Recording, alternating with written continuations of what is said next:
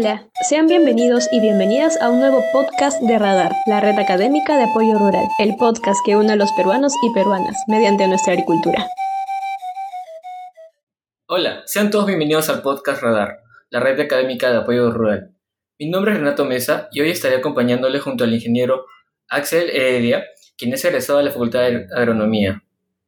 Muchas gracias por estar aquí con nosotros el día de hoy. Espero que ustedes y su familia se encuentren bien de salud.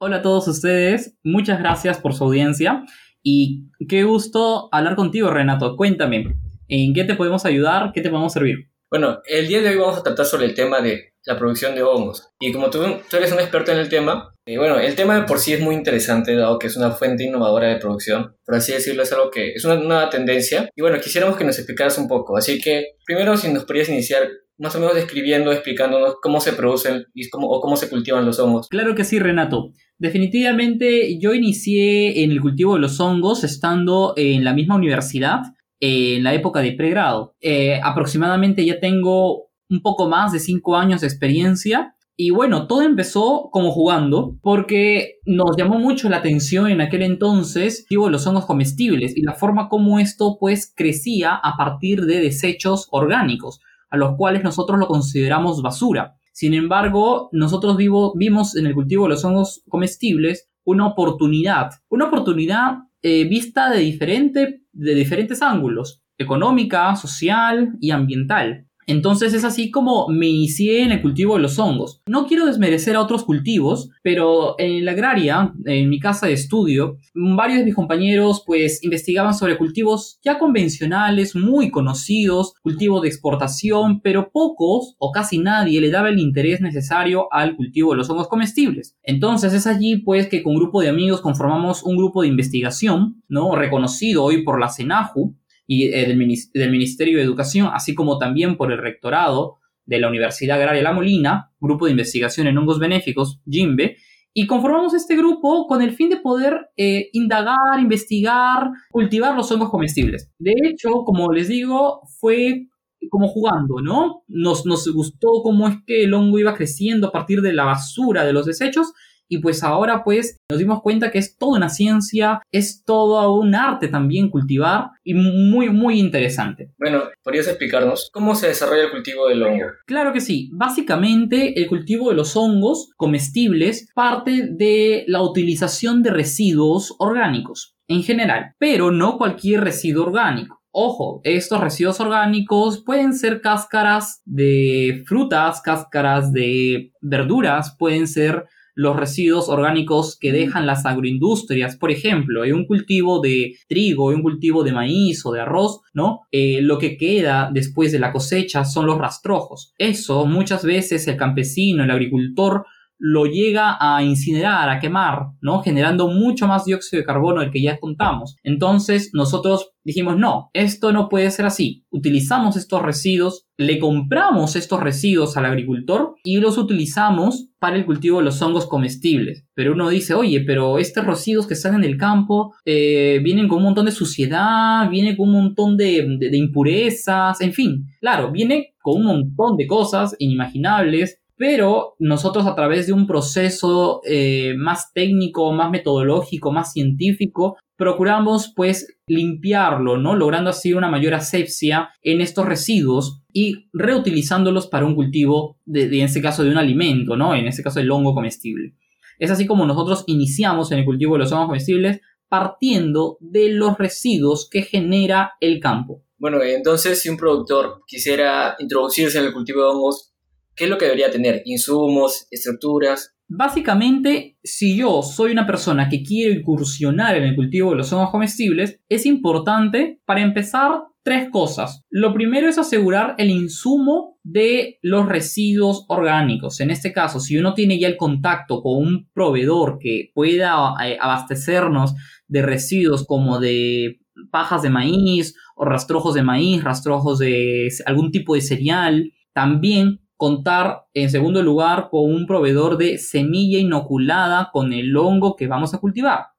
Y en tercer lugar, contar con un espacio no necesariamente grande para empezar, pero un espacio físico eh, donde podemos nosotros empezar con el cultivo. Ojo, cultivar hongos comestibles no es lo mismo que cultivar algún tipo de cereal. Eh, o algún tipo de fruta o verdura, no. Eh, bien en un, cultivo convencional uno necesita grandes hectáreas para cultivar y tener una rentabilidad alta, en el cultivo de los hongos comestibles la producción es vertical, ¿no? Uno puede tener tan solo 50 metros cuadrados o una habitación de 20 metros cuadrados y empezar el cultivo de hongos comestibles y llegar a, y llegar a tener, dependiendo de su, digamos, del manejo, tener producciones bastantes, eh, producciones significativas, ¿no? Pero básicamente es eso, asegurar quién nos va a proporcionar los insumos, asegurar el espacio físico, ah, y por último, asegurar el mercado también. Es importante saber quién nos va a comprar esos, esos hongos comestibles.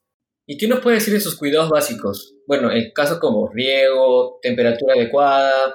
Definitivamente, para el cultivo de los hongos comestibles, es importante eh, la asepsia en todo momento y en todas sus fases. Si uno empieza cultivando los hongos comestibles con una buena asepsia desde un inicio, pierda cuidado, más adelante no va a tener problemas con, con una contaminación del propio cultivo, no. Es importante la asepsia en todo momento, uno, y dos, es importante contar con, los, con, la estructura o con la infraestructura necesaria. En este caso, esta infraestructura necesaria debe tener un buen sistema de ventilación, un buen sistema de aireación, un sistema en donde puede ingresar la luz que sea de manera casi difusa, eh, también contar con un punto de agua que nos permita, digamos, rociar de agua al espacio donde van a estar los hongos comestibles.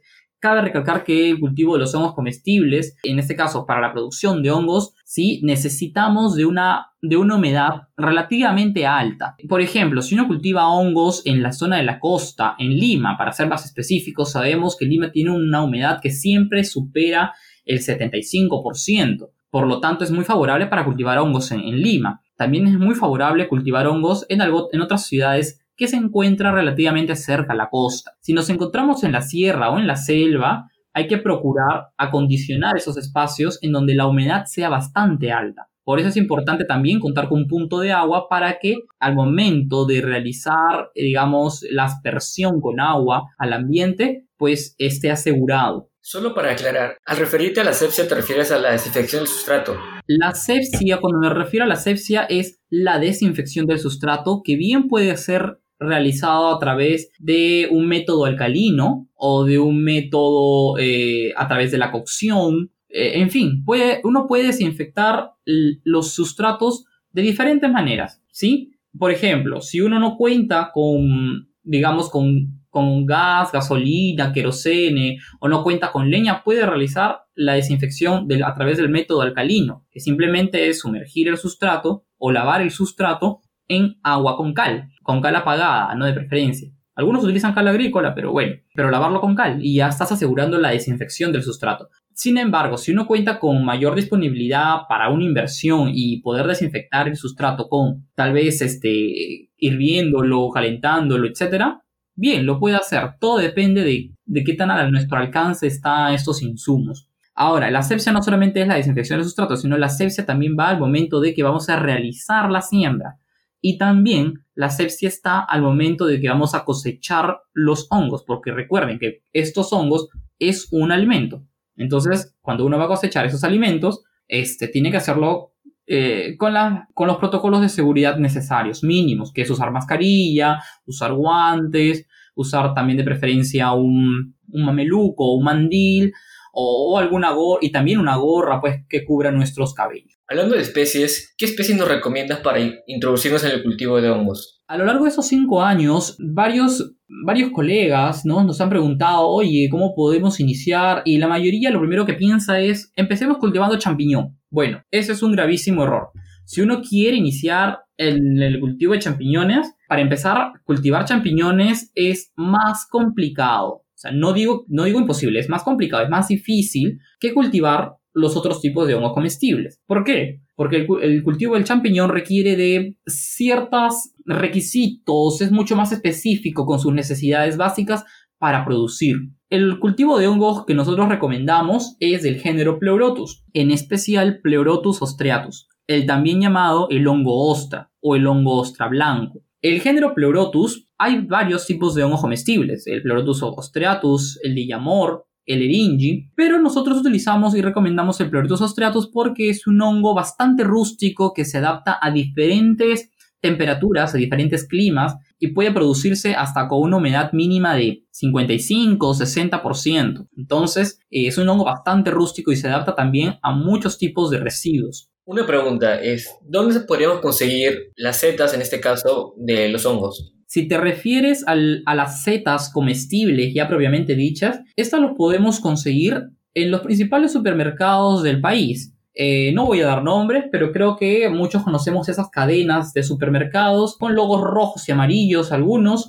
Eh, los podemos encontrar principalmente en las, en las principales ciudades. Pero si uno eh, tal vez no las encuentra allí, también puede solicitarlo a través de las páginas de Facebook, simplemente colocando hongo ostra o champiñón ostra, algunos le llaman, como, como hongo ostra o Pleurotus ostratus, en las redes sociales uno va a encontrar una serie de productores que probablemente estén a su alcance. ¿El consumo de hongos qué beneficios nos trae a la nutrición? Definitivamente el consumo de hongos, hay que entender que comer hongos no es comer carne, ¿ya? No es comer verduras. Comer hongos es realmente comer eh, un insumo que proviene de otro tipo de reino, ¿no? Ese es el reino fungi. Entonces, comer hongos nos proporciona una serie de proteínas, principalmente, ¿no? También carbohidratos, grasas naturales, y que de hecho nos va a favorecer a nuestra nutrición.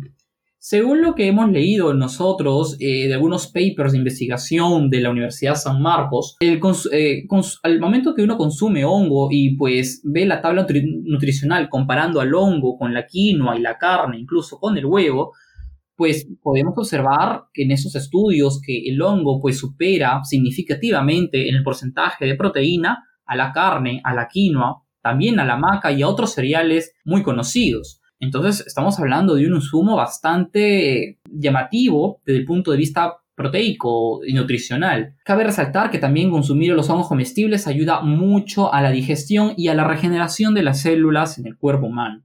Hablando de producción, ¿se podría llegar a una certificación orgánica en la producción de hongos? ¿Es posible eso? Probablemente sí, se puede llegar a una, a una certificación orgánica. Todo depende de eh, la certificadora que te, que te va a generar esa certificación, ¿no? Porque definitivamente cuando uno quiere certificar una producción orgánica de arándanos o de algún otro cultivo de agroexportación, ya existen los protocolos, los parámetros, evaluar los índices, etc. Pero cuando uno habla de hongos comestibles es totalmente diferente. Y ahora, hay que ver si esta certificadora, esta empresa que se encarga de certificar, tiene esos parámetros de medición, tiene esos indicadores de medición, tiene esos eh, índices, ¿no? Con, con los cuales van a poder medir y, realmente puedes indicar si nuestra producción es o no orgánica. Es importante eso. Pero de que se puede, se puede. Definitivamente, también para dar un ejemplo, al interior del país hay muchas microempresas eh, que producen hongos comestibles y de una manera orgánica, bastante orgánica, pero bueno, no están certificadas, ¿no? Porque tal vez la certificadora, digamos, no tiene aún, aún así implementado los digamos, los protocolos, las evaluaciones que se deben de realizar. No lo sé, pero creo que sí puede llegarse a una certificación orgánica, sí se puede hacer. Y en el caso de contarse con una gran cantidad de producción, ¿se podría exportar? Claro, definitivamente sí. Por ejemplo, eh, tenemos el caso de los hongos de Maraihuaca, al norte del país. Eh, es una, eh, sé que es una producción que parte de una comunidad y esta comunidad, bueno, hasta ahora ha logrado exportar.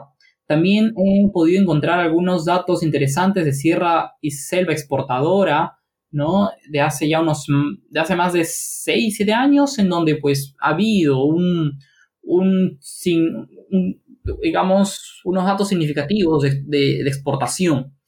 También tengo conocimiento que en el sur del país, en la región del Cusco, producen hongos y exportan al, digamos, en este caso al país vecino, Bolivia, ¿no?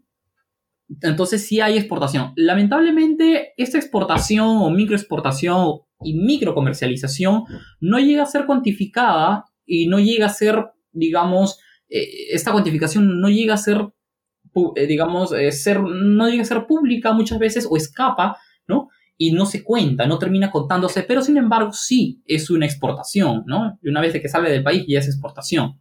Entonces podríamos decir que el consumo de hongos va en aumento ¿no? En, las, en, su inclusión en las dietas actuales. Claro, el consumo de hongos definitivamente ha tenido un crecimiento significativo desde los años 80. Y ahora, pues en estos últimos 20 años, el consumo de los hongos se ha incrementado mucho más. Claro que en primer lugar está el champiñón, el hongo blanco, ¿no? El de cabecita, el cuyo nombre científico em, empieza con el género Agaricus. Y luego, pues, vienen los otros hongos comestibles del género Pleurotus. Cabe resaltar que también en nuestra cocina, nuestra gastronomía peruana, en lo que son los famosos llamados chifas, podemos encontrar también algunos, algunas especies de hongos como portobelos, como este, lentinulas, etc. Pero vemos que sí, hay un incremento. Ahora también vamos a observar que están, por, ejemplo, promocionando los hongos de ganoderma, ¿no? Los famosos test de ganodermas, en fin. Vemos que empieza a haber una, digamos, un, un mayor mercado en el cultivo de los hongos, en la producción y en el comercio, y también en el consumo. Bueno, creo que eso fue todo. Gracias a todos los que nos han escuchado el día de hoy y gracias de nuevo a Axel Heredia por acompañarnos esta vez. Muchísimas gracias Renato. ¿Cómo te podemos contactar? Claro que sí, muchísimas gracias Renato. Como les digo, yo me encuentro en las redes sociales como Axel Vázquez. Para mayor información sobre nuestro grupo de investigación, no duden en buscarnos en las redes sociales de Facebook e Instagram como el grupo de investigación en hongos benéficos GIMB. Nosotros gustosamente podemos ofrecerles algunos servicios de capacitación, orientación y asesorías. Y bueno, también pueden entrar en los próximos días a nuestra página de Facebook porque estamos compartiendo algunas charlas informativas sobre el cultivo de los hongos comestibles, medicinales y para mayor interés, tal vez alucinógenos. Bueno, muchas gracias por acompañarnos esta vez a ti y a todos los que nos están escuchando en este podcast Radar y ser parte de esta red de apoyo rural. Muchas gracias. Gracias a todos ustedes.